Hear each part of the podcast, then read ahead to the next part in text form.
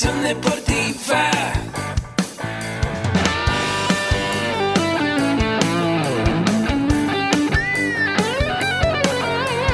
Yo soy Ahmed.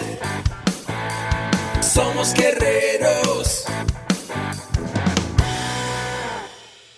Hola, bienvenido a la Asociación Mexicana de Educación Deportiva.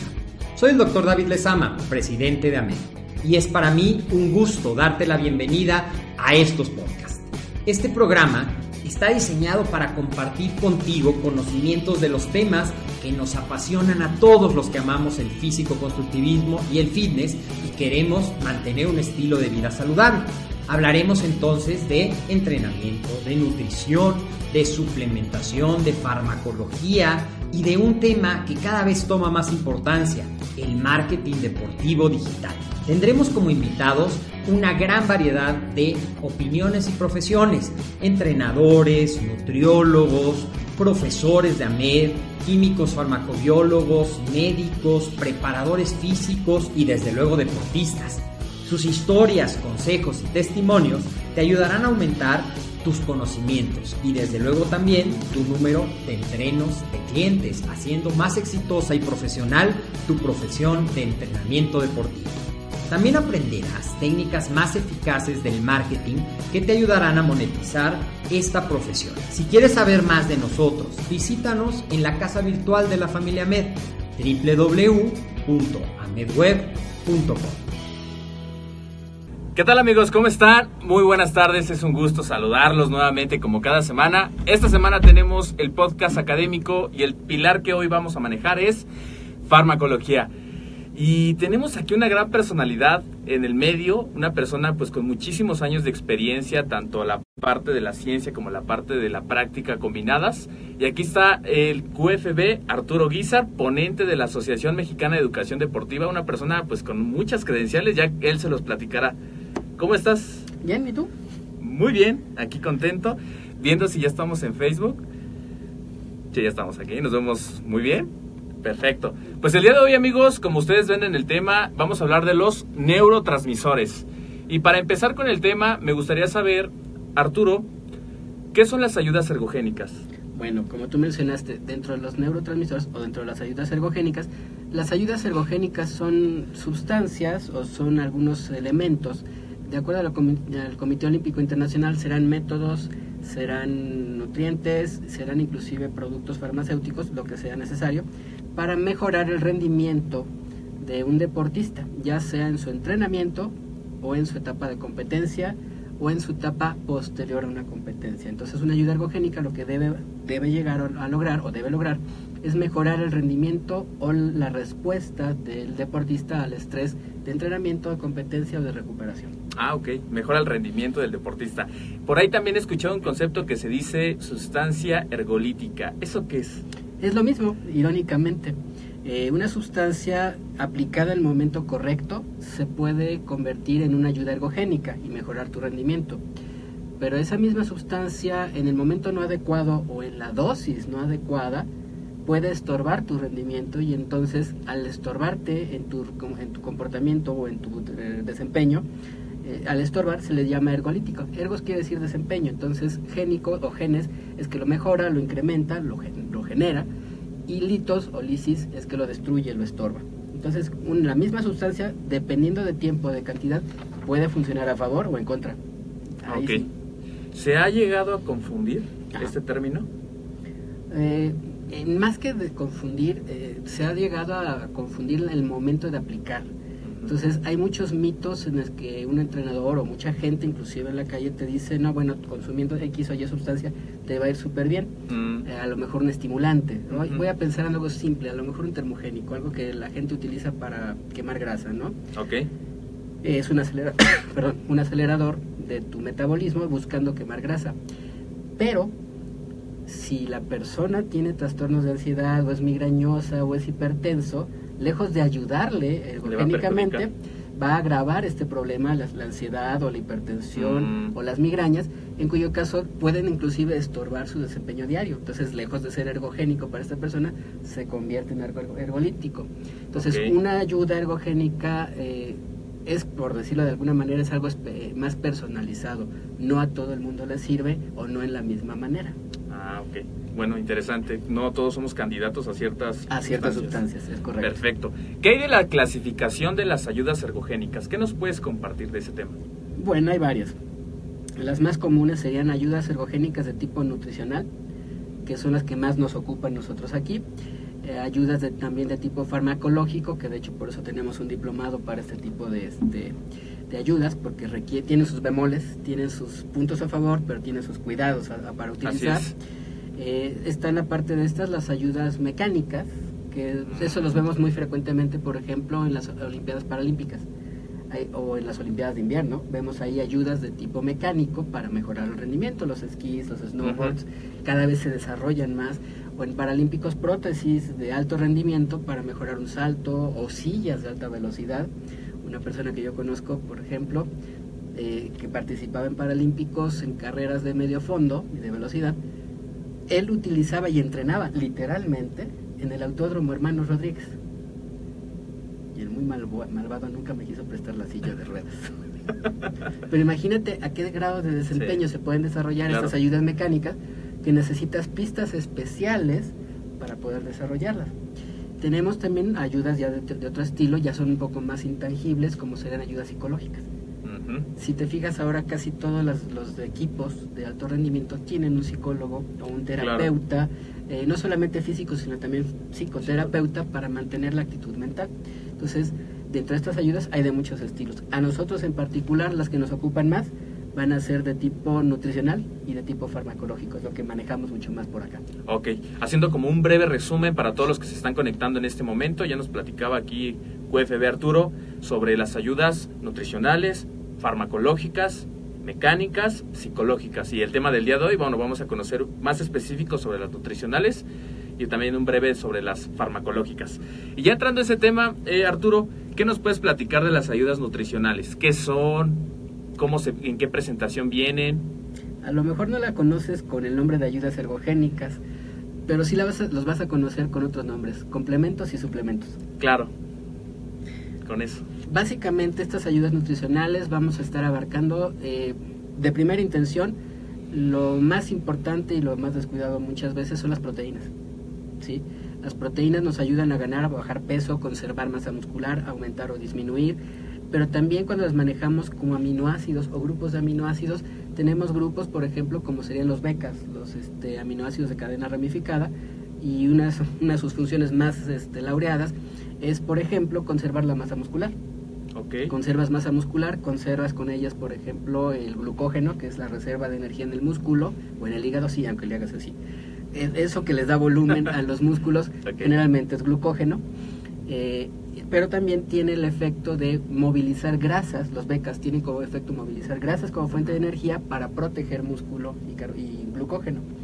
Eh, Mm, tendríamos también dentro de estos aminoácidos uno que muchos conocen, a lo mejor no con este nombre, pero se les venden en algunos complementos que tienen óxido nítrico. El óxido nítrico como tal eh, no es un aminoácido, no es una proteína, es un gas, de hecho, y este gas eh, genera vasodilatación en, las- en los capilares. Entonces, al generar esta vasodilatación, todos los nutrientes que tú has consumido y que te circulan por sangre llegan mucho más fácilmente al músculo que se está trabajando o al cerebro o a lo que haga falta. Entonces, muchos conocemos al óxido nítrico eh, como tal, como el compuesto, pero en realidad lo que te están dando en un suplemento son arginina o citrulina y estos son aminoácidos. Y estos aminoácidos en la, en la vaso capilar se depositan dentro del capilar y entonces cuando hay fricción, porque hay un trabajo o hay hipertensión inclusive, de hecho son antihipertensivos, cuando hay ese tipo de señal de fricción por alta presión, entonces lo que hace el- la, la capa muscular es liberar óxido nítrico, el músculo de la arteria se relaja y entonces se abre. Mm, sí. Entonces, este, por ejemplo, no todo el mundo lo tiene muy consciente, pero nos funciona súper bien para gente con hipertensión. Fíjate. Porque uno toma la arginina, que es el precursor, y se guarda en tu cuerpo, que es- queda almacenado dentro de tus capilares o tus vasos sanguíneos, tus arterias, y cuando es necesario se convierte entonces en óxido nítrico. Ah, ok. Y entonces, solo en el sitio donde realmente necesitas hacer la vasodilatación es donde se abre. Se abre. Entonces, Excelente. esos son algunos de los aminoácidos. Entonces, aminoácidos y proteínas para nosotros, muy- en mi muy particular punto de vista, son una herramienta muy, muy básica, porque no solamente me sirve para guardarlo como masa muscular, yo sé que más de un físico-culturista se enoja si yo llego, le veo su figura acabando de competir, y le digo, está muy padre la despensa, ¿no? Pero en realidad para tu cuerpo eso es, Así es. porque estás guardando ahí un, un valioso acervo de, de aminoácidos que tu cuerpo va a utilizar para muchas cosas. De hecho, dentro de los aminoácidos vas a encontrar muchos, bueno, varios, que nos van a servir a un nivel que mucha gente ni siquiera tiene consciente. Y eso sería, por ejemplo, como precursores de neurotransmisores. Mm, La gente diría, pues no tiene nada que ver eso con el deporte, pues tiene todo lo que ver.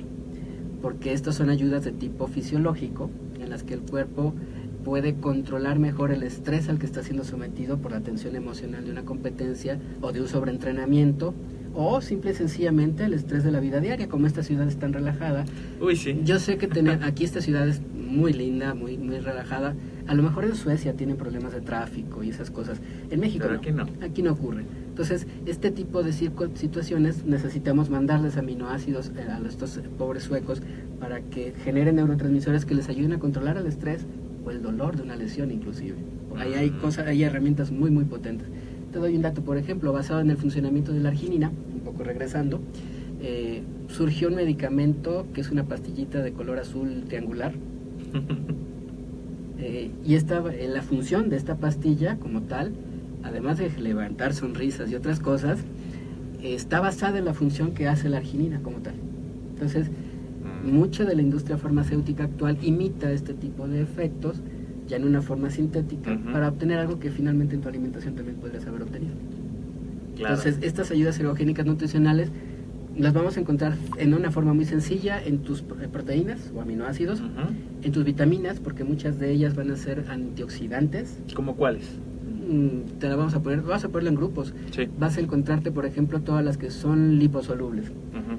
El lenguaje para los amigos fisicoculturistas se las voy a resumir en este orden. DECA. Ok. Eso ya no se les va a olvidar. Vitamina D. Y capta el interés. Ok. Vitamina D, vitamina E, vitamina K y vitamina A. Vitamina E y vitamina A nos ayuda a cicatrizar, por ejemplo, heridas, ayuda con lo que es la piel, regulan el sistema inmunológico.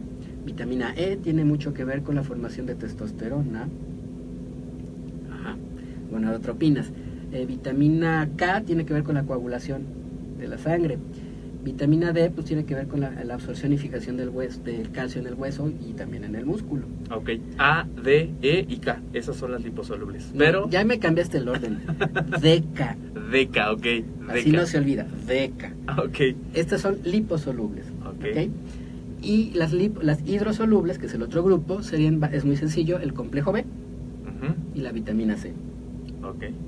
Y estas hidrosolubles, por ejemplo, el complejo B, vamos a pensar en él como el combustible para tu sistema nervioso, así de una forma muy, muy general. Eh, y vamos a pensar en la vitamina C como tu antioxidante más potente, eh, regulador del sistema inmunológico. Si necesitas formar colágeno para aumentar tu masa muscular, ajá. Eh, necesito vitamina C porque la, forma, la reacción química para formar colágeno, que tenemos 13 tipos diferentes, este, requiere de- de- definitivamente C. vitamina C. Sí, por ahí había leído yo que está involucrada en más de 300 procesos metabólicos, incluso más. Más. De hecho, hay estrategias inclusive para apoyar terapias este, de quimioterapia, se apoyan algunas quimioterapias para que el sistema inmunológico sea fuerte, se aplica también vitamina C, por ahí hay un protocolo de vitamina C inclusive intravenosa. Ah, interesante. Eso es para cáncer, pero es el apoyo a una quimioterapia. Entonces, hay aplicaciones muy ergogénicas en este sentido. Ok. ¿sí? Entonces, vitaminas también tienen que ver, minerales, cada uno tiene que ver con procesos muy específicos y tiene que ver con apoyo a vitaminas o apoyo a, a ciertos aminoácidos. O sea que cuando las personas dicen yo quiero vitaminarme y dejan de lado los minerales, no es adecuado, No. siempre van en sinergia. Sí, hay un concepto que manejamos en nutrición y también en farmacología que se les llaman cofactores. Un cofactor es una molécula que va a formar parte de una respuesta metabólica, sea la que sea, sin ser directamente la que se transforma eh, eh, durante esta reacción química. Si no existiera esta molécula, que casi siempre son minerales, simplemente no se da la reacción. Es como la llave de encendido, por decirlo de esa manera. Si no hay la llave, ¿cómo lo, cómo ¿Cómo enciendes? lo prendes? Sí. Bueno, tienes la puerta, tienes la cerradura, pero no tienes la llave, no tienes nada. Ok. Además de las proteínas, los aminoácidos, vitaminas y minerales, ¿qué otro tipo de eh, suplemento. ¿Suplemento? Suplemento complemento. Ok. Entrarían ahí cosas, por ejemplo, como el hidroximetilbutirato, HMB. HMB, que todo el mundo lo conoce para conservar la masa muscular. Ya habíamos, habíamos hablado de los becas. Hemos hablado también de, en este punto de otro tipo de ayudas como podrían ser, y ya estoy entrando a un terreno un poco más farmacológico, eh, aunque todavía es natural, podríamos estar utilizando un tribulus terrestris, que es un precursor de testosterona natural, pero no nada más es testosterona, es testosterona o puede ser estrógeno, si el cuerpo lo necesita, o cortisol, en caso necesario. Entonces, en este caso un tribulus nos va a ayudar para que si hay carencia de testosterona o estrógeno o cualquiera de ellos, el cuerpo supla o nivele sus, sus, cara- sus carencias. Entraríamos también con algunas otras ayudas que nos podrían apoyar, por ejemplo, en gente que tiene mm, problemas de ansiedad por comer. Se utilizan dos que nos interesan mucho. Eh, la mayoría conoce la garcinia, la garcinia cambogia, o el ácido hidroxicítrico. Y este en particular, una de las cosas que hace es activar la quema de grasa o la liberación de grasa para que la persona no sienta ans- ansiedad. Y eso me lleva también de la mano con otro que nos ayuda a mover grasa. Estos tienen el nombre de lipotrópicos. Y estos lipotrópicos podría ser también la carnitina. Mm, La carnitina, que está formada de aminoácidos, nos va a ayudar básicamente a movilizar grasa, pero dentro de la célula. La carnitina no funciona fuera de la célula, es dentro.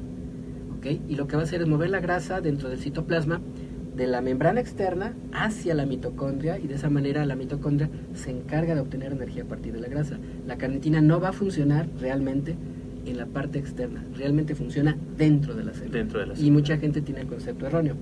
Este, si quieres movilizar grasa en, la parte externa y que sea visible, utiliza más bien la garcinia o puedes utilizar otra que se llama Advantracetra, eh, este, que es también este, Citrus aurantium, es la, es la, la planta, bueno, la, la fruta, y nosotros la conocemos un poco más con el nombre de naranja amarga. Ujú. Aquellos a los que les gusta el mezcal sabrán que la, que la naranja que se debe de morder para poder tomar un trago de mezcal es esta, es la naranja amarga, no es cualquier naranja.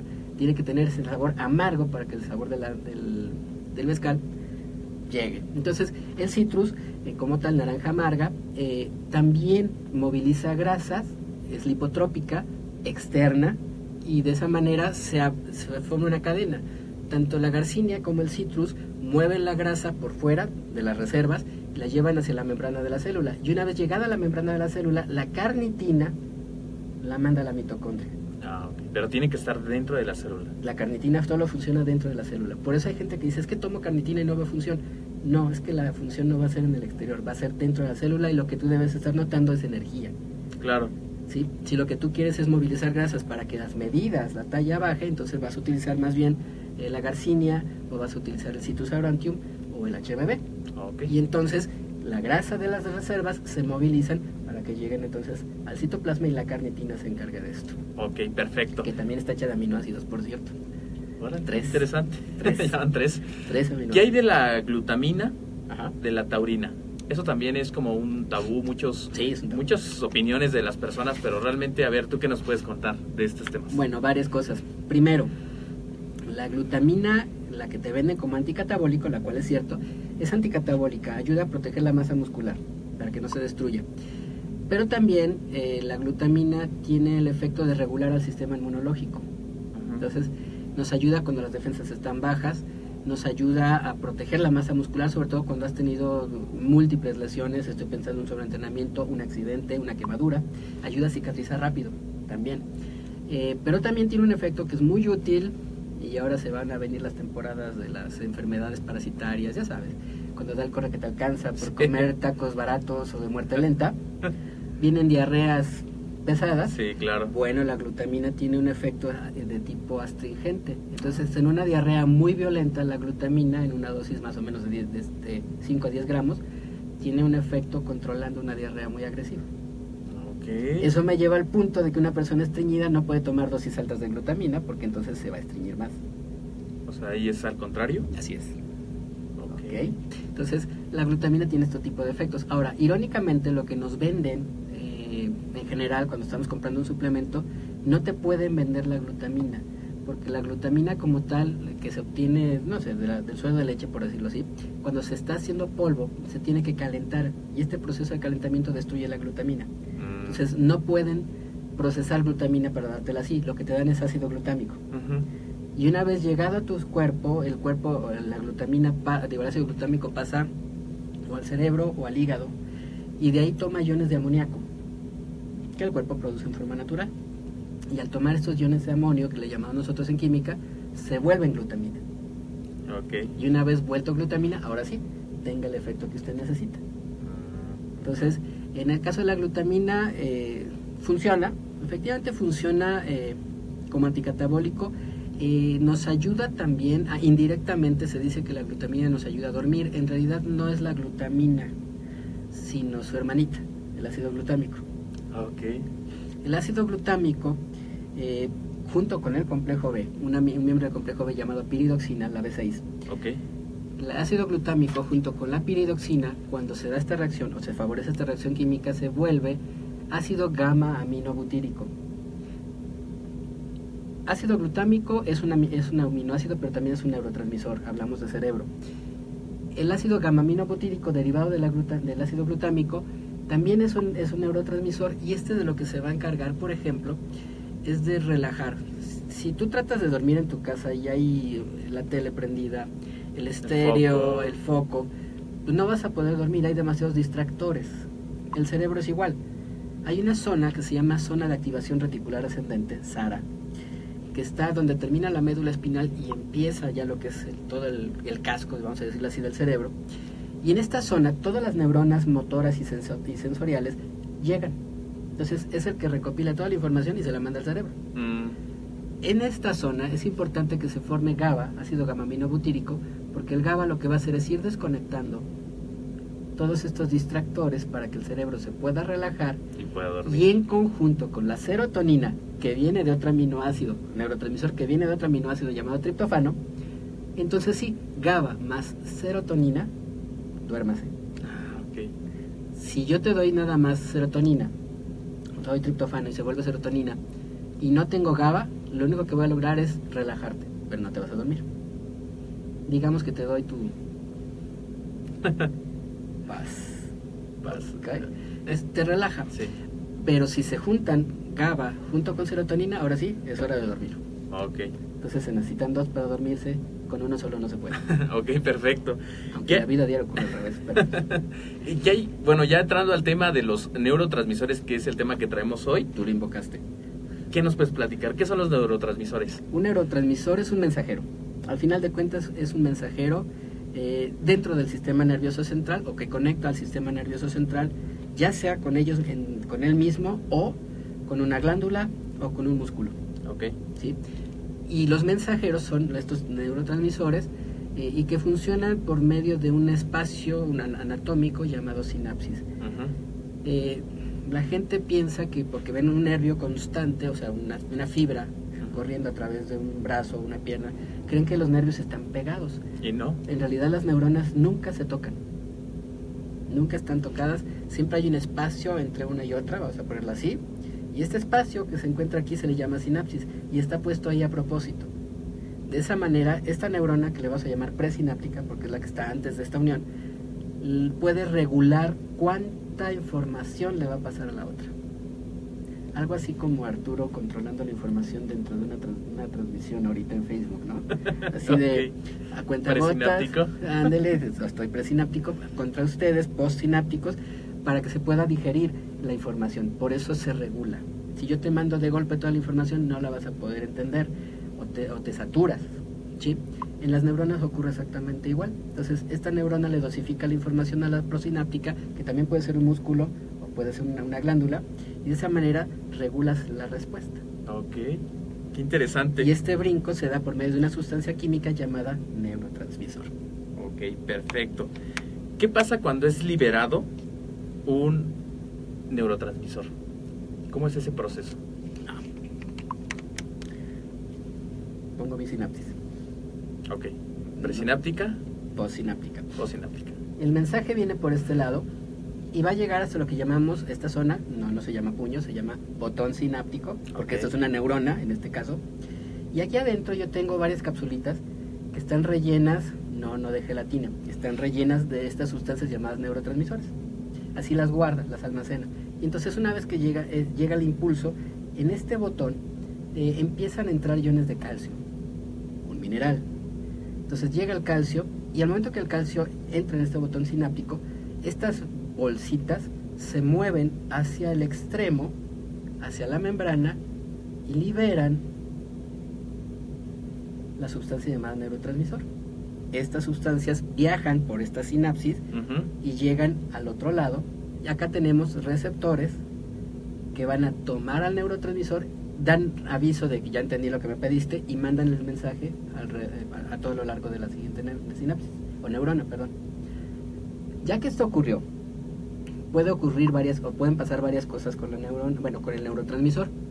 Ya una vez que llegó al a la sinapsis, a la posináptica, esta la puede destruir porque ya no hace falta, la descompone, o bien eh, el neurotransmisor puede estar nadando aquí como mosca alrededor de la, de la fruta hasta que termina por irse, sí, difunde, decimos en química, difunde y se pierde, o esta neurona es muy ahorrativa y entonces ya que mandó a las- el neurotransmisor, ahora las regresa, los absorbe nuevamente y los vuelve a almacenar. Mm, ok, ¿sí? así funciona. Eh, son las tres me- los tres mecanismos principales con los cuales se puede recuperar. Y de aquí para adelante el proceso se da exactamente igual. Esta neurona que recibe el mensaje manda su información hasta el otro extremo de la neurona, que sería ya el de aquí, y se une a la siguiente neurona y hace el mismo proceso para hacer toda una carrera de relevos. Ok.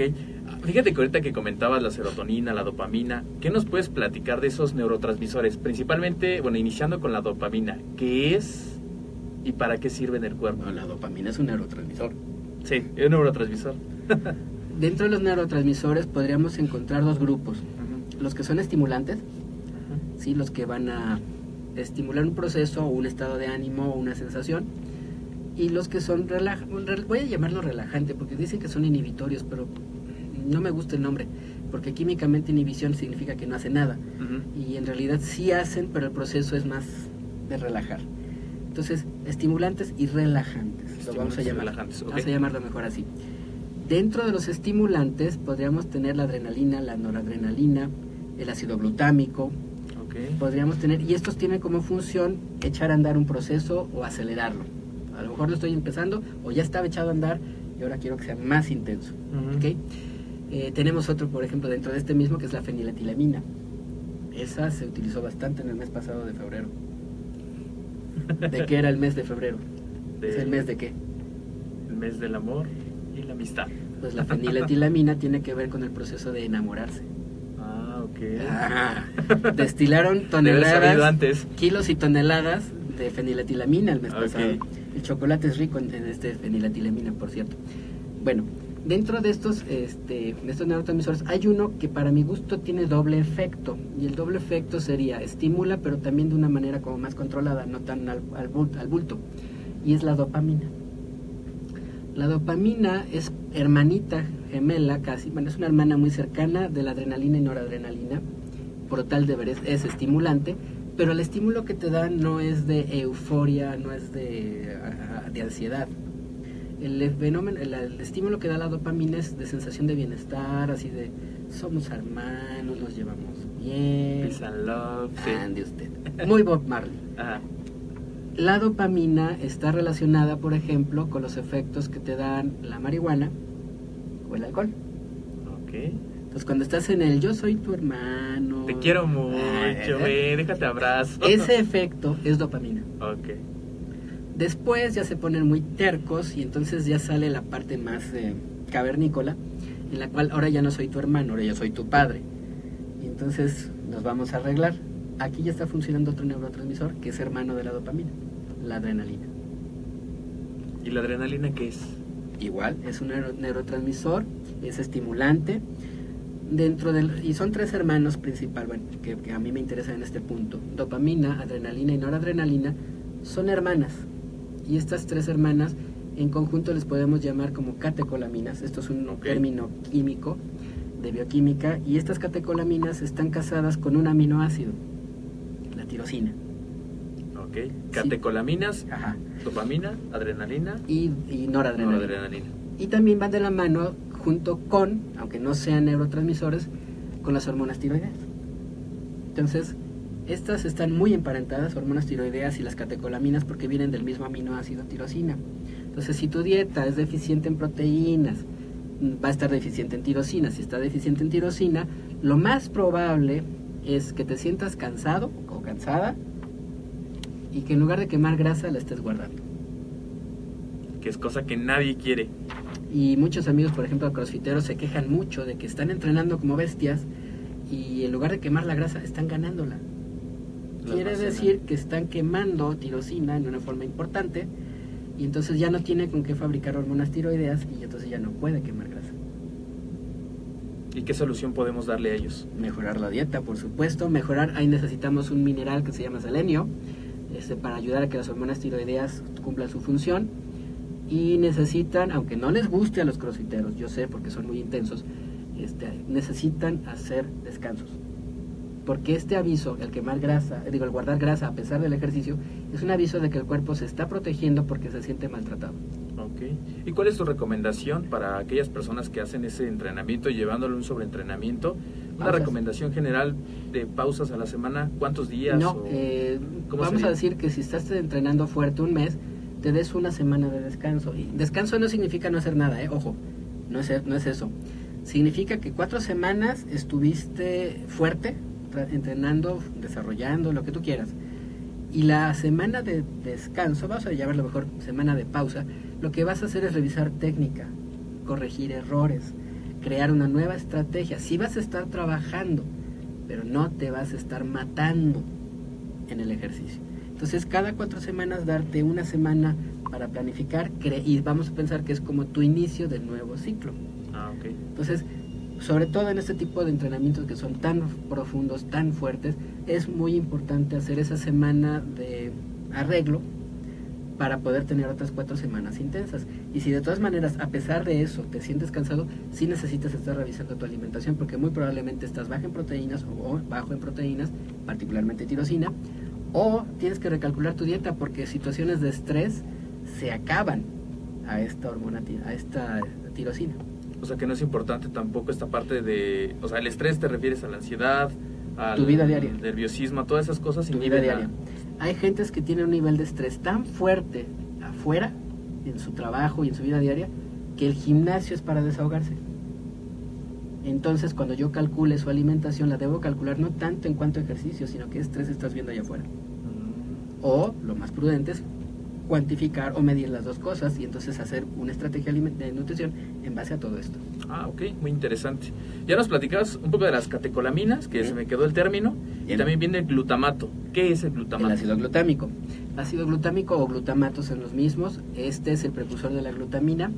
Pero el glutamato, dije hace rato, también por sí solo es un, amino, es un neurotransmisor. Y ese neurotransmisor está involucrado principalmente en la vida fetal, cuando estamos adentro de mamá, eh, en generar nuevas sinapsis, en hacer crecer el cerebro y desarrollar el sistema nervioso, conectarlo.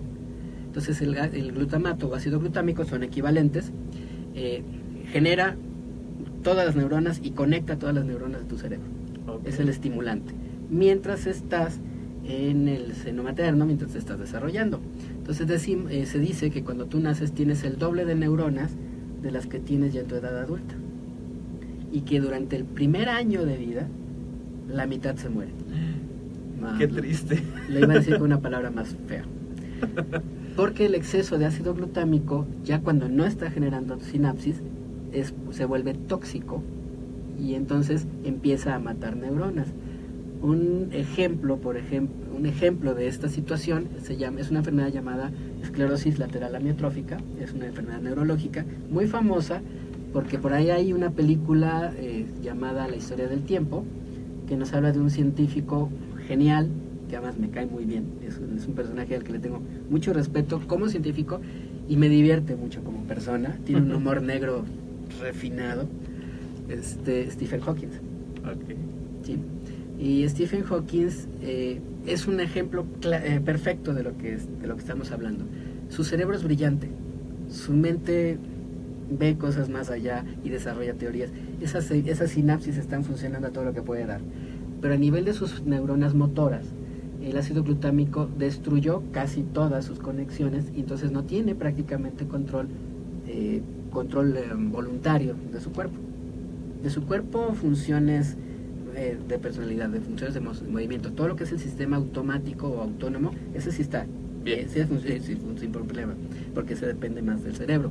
Pero el otro, que depende de médula espinal, ese no. Mm, Entonces, él ahora sí que sacrificó cuerpo por desarrollar cerebro. ¿Sí? Entonces yo siempre he dicho que de una vez que salimos de casa de mamá, nos atarugamos con P durante el primer año de vida, o sea, nos hacen bien... Bueno, desde el momento que nos sacan del cuerpo materno, o sea, ¿y yo para qué me quiero salir si aquí está a gusto. No O sea, pero entonces me- queda, o sea, realmente es como alarmante, bueno, pero es una realidad. No, no, es un proceso natural, así se da. En el primer año, En el primer la año, más mitad de. Más de o menos. neuronas. Híjole, es un montón. La otra parte buena, el ácido glutámico se encarga de generar memoria. Ujú. por eso Stephen Hawking es como es. Entonces, eh, la memoria tiene dos fases. Una es grabar y la otra es recuperar. El neurotransmisor que se encarga de grabar memoria es el ácido glutámico.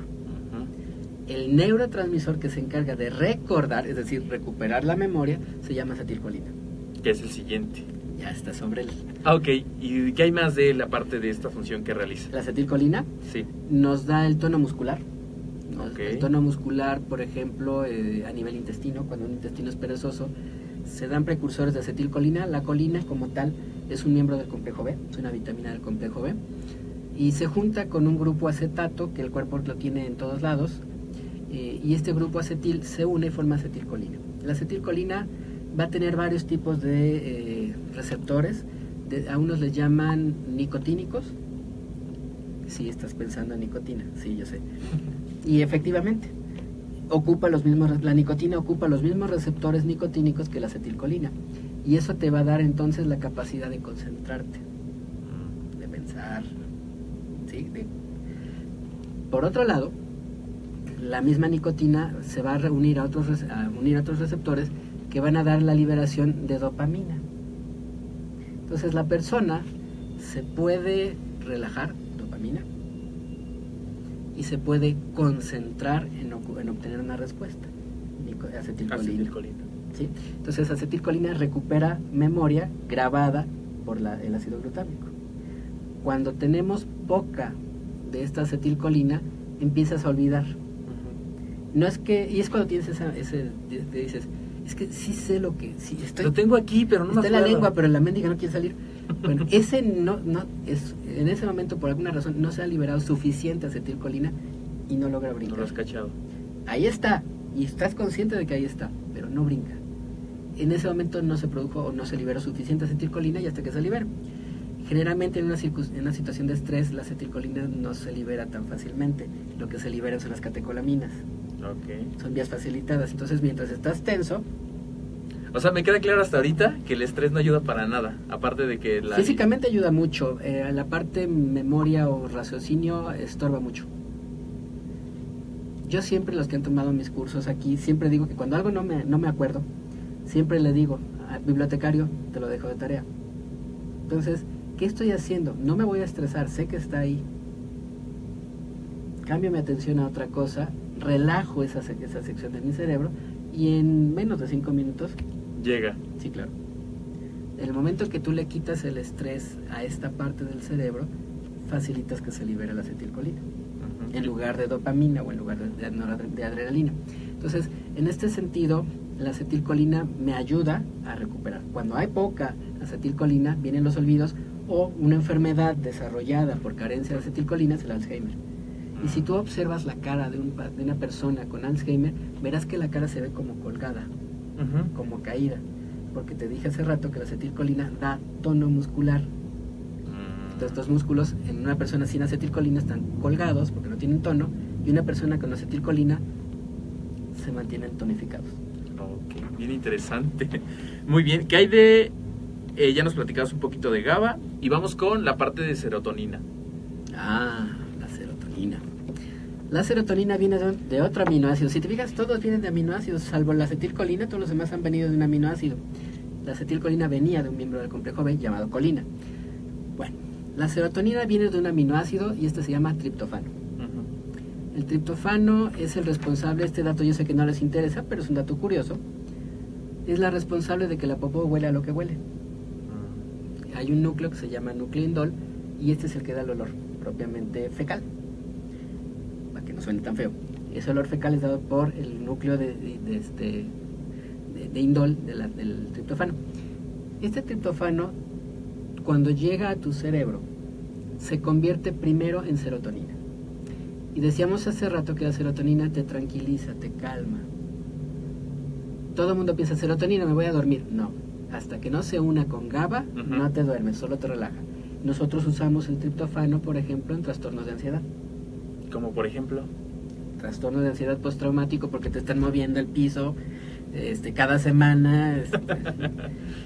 De hecho, Claro. caí en la cuenta de que la semana pasada tuvimos nuestro temblorcito el Sí, viernes. Viernes a las 3. Porque muchos herejes, el 14 de febrero, que era ayuno, se fueron a los tacos, ¿eh? Yo sí me enteré.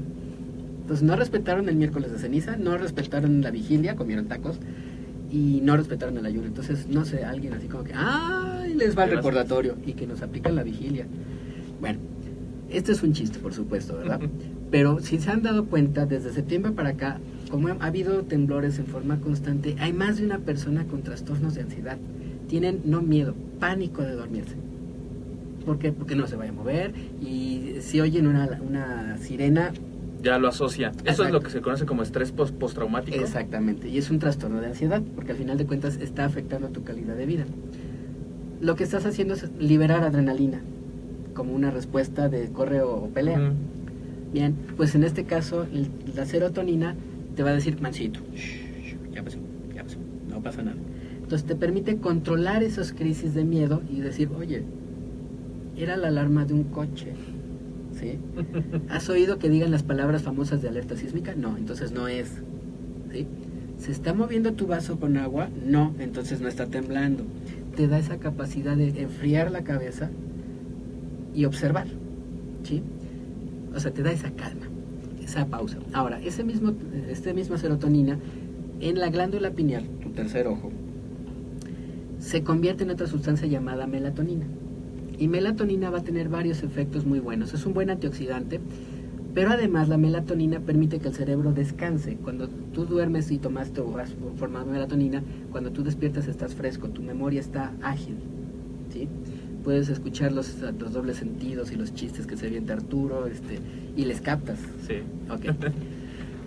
Al mismo tiempo, y te doy un dato extra, la melatonina se ha comprobado que es una excelente estrategia terapéutica para apoyar tratamientos contra cáncer de colon, de mama, próstata y melanoma. Qué padre, qué interesante. Y eso es la melatonina que se deriva de la serotonina. Ok. Entonces, este neurotransmisor le están encontrando cada vez más y más efectos. Hay un pariente cercano también de la, mel- de la melatonina que proviene del lado del- de la serotonina que se llama dimetiltriptamina. Esa no la, no la hemos platicado, pero es la que se encarga de tus experiencias espirituales. ¿Por qué? ¿Cómo, cómo es eso? Es la que se es la que utilizan, por ejemplo, eh, ¿Cómo se llama? Dimetiltriptamina, DMT. Y esta la usan los chamanes para tener sus viajes cósmicos. Mm. Ajá.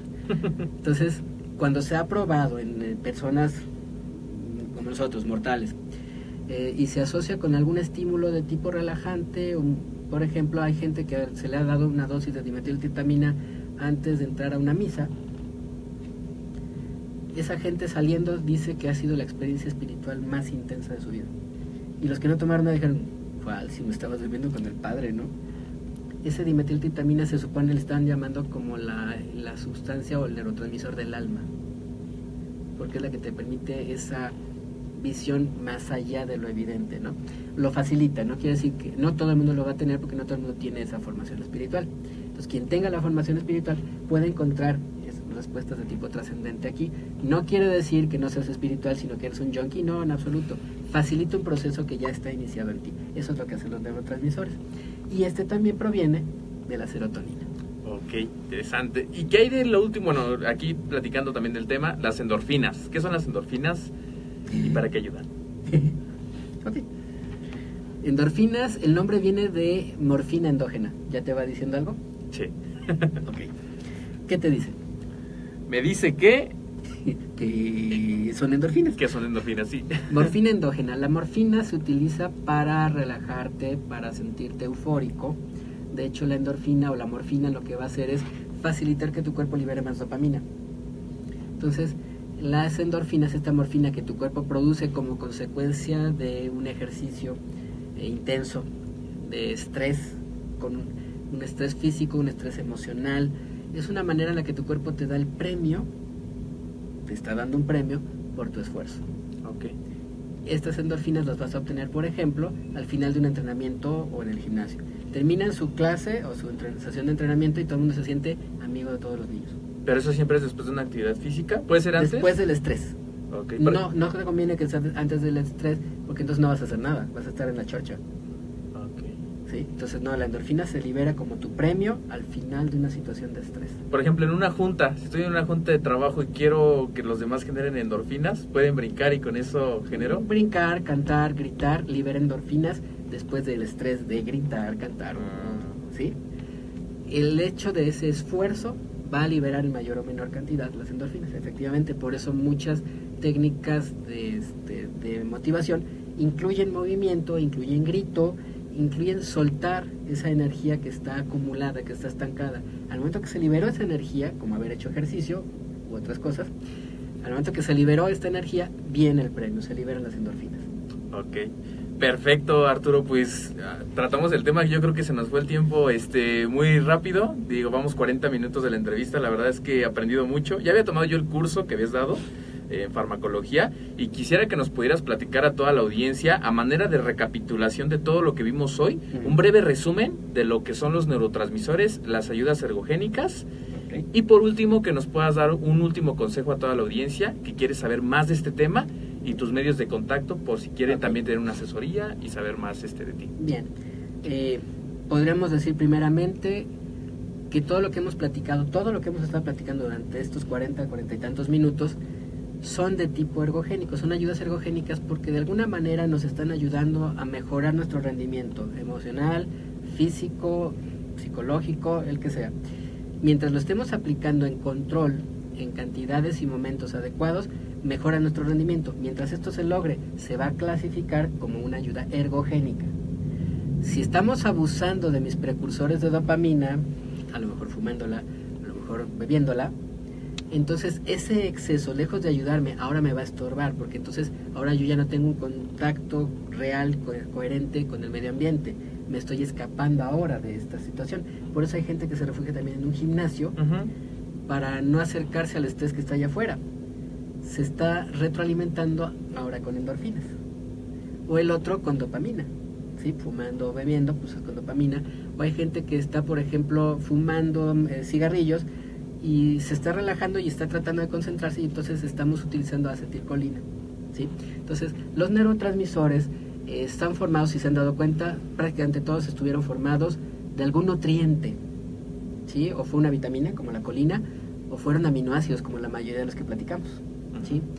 Entonces, estos neurotransmisores tienen un efecto ergogénico en mi cuerpo, por supuesto, porque me están ayudando a, generar un proceso fisiológico o a, agudizarlo.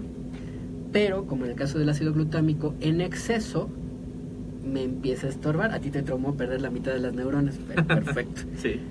esa parte ya fue ergolítica, porque ya no estaba cumpliendo la función original y ahora se convirtió en neurotóxica. ¿ok?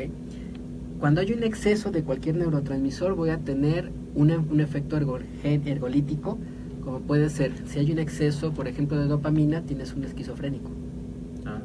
Ah, ¿A poco? Sí, claro. Cuando tienes una carencia de dopamina, también tienes otro ex- extremo ergolítico, como sería un Parkinson. Mm, o sea, los extremos aquí tampoco son tampoco son saludables. saludables. Como en ninguna ayuda ergogénica, los extremos son saludables. No hay un beneficio ilimitado. Siempre hay un punto en el que el cuerpo va a decir, hasta aquí me sirve y de aquí para adelante me sobra o me estorba. ¿Sí?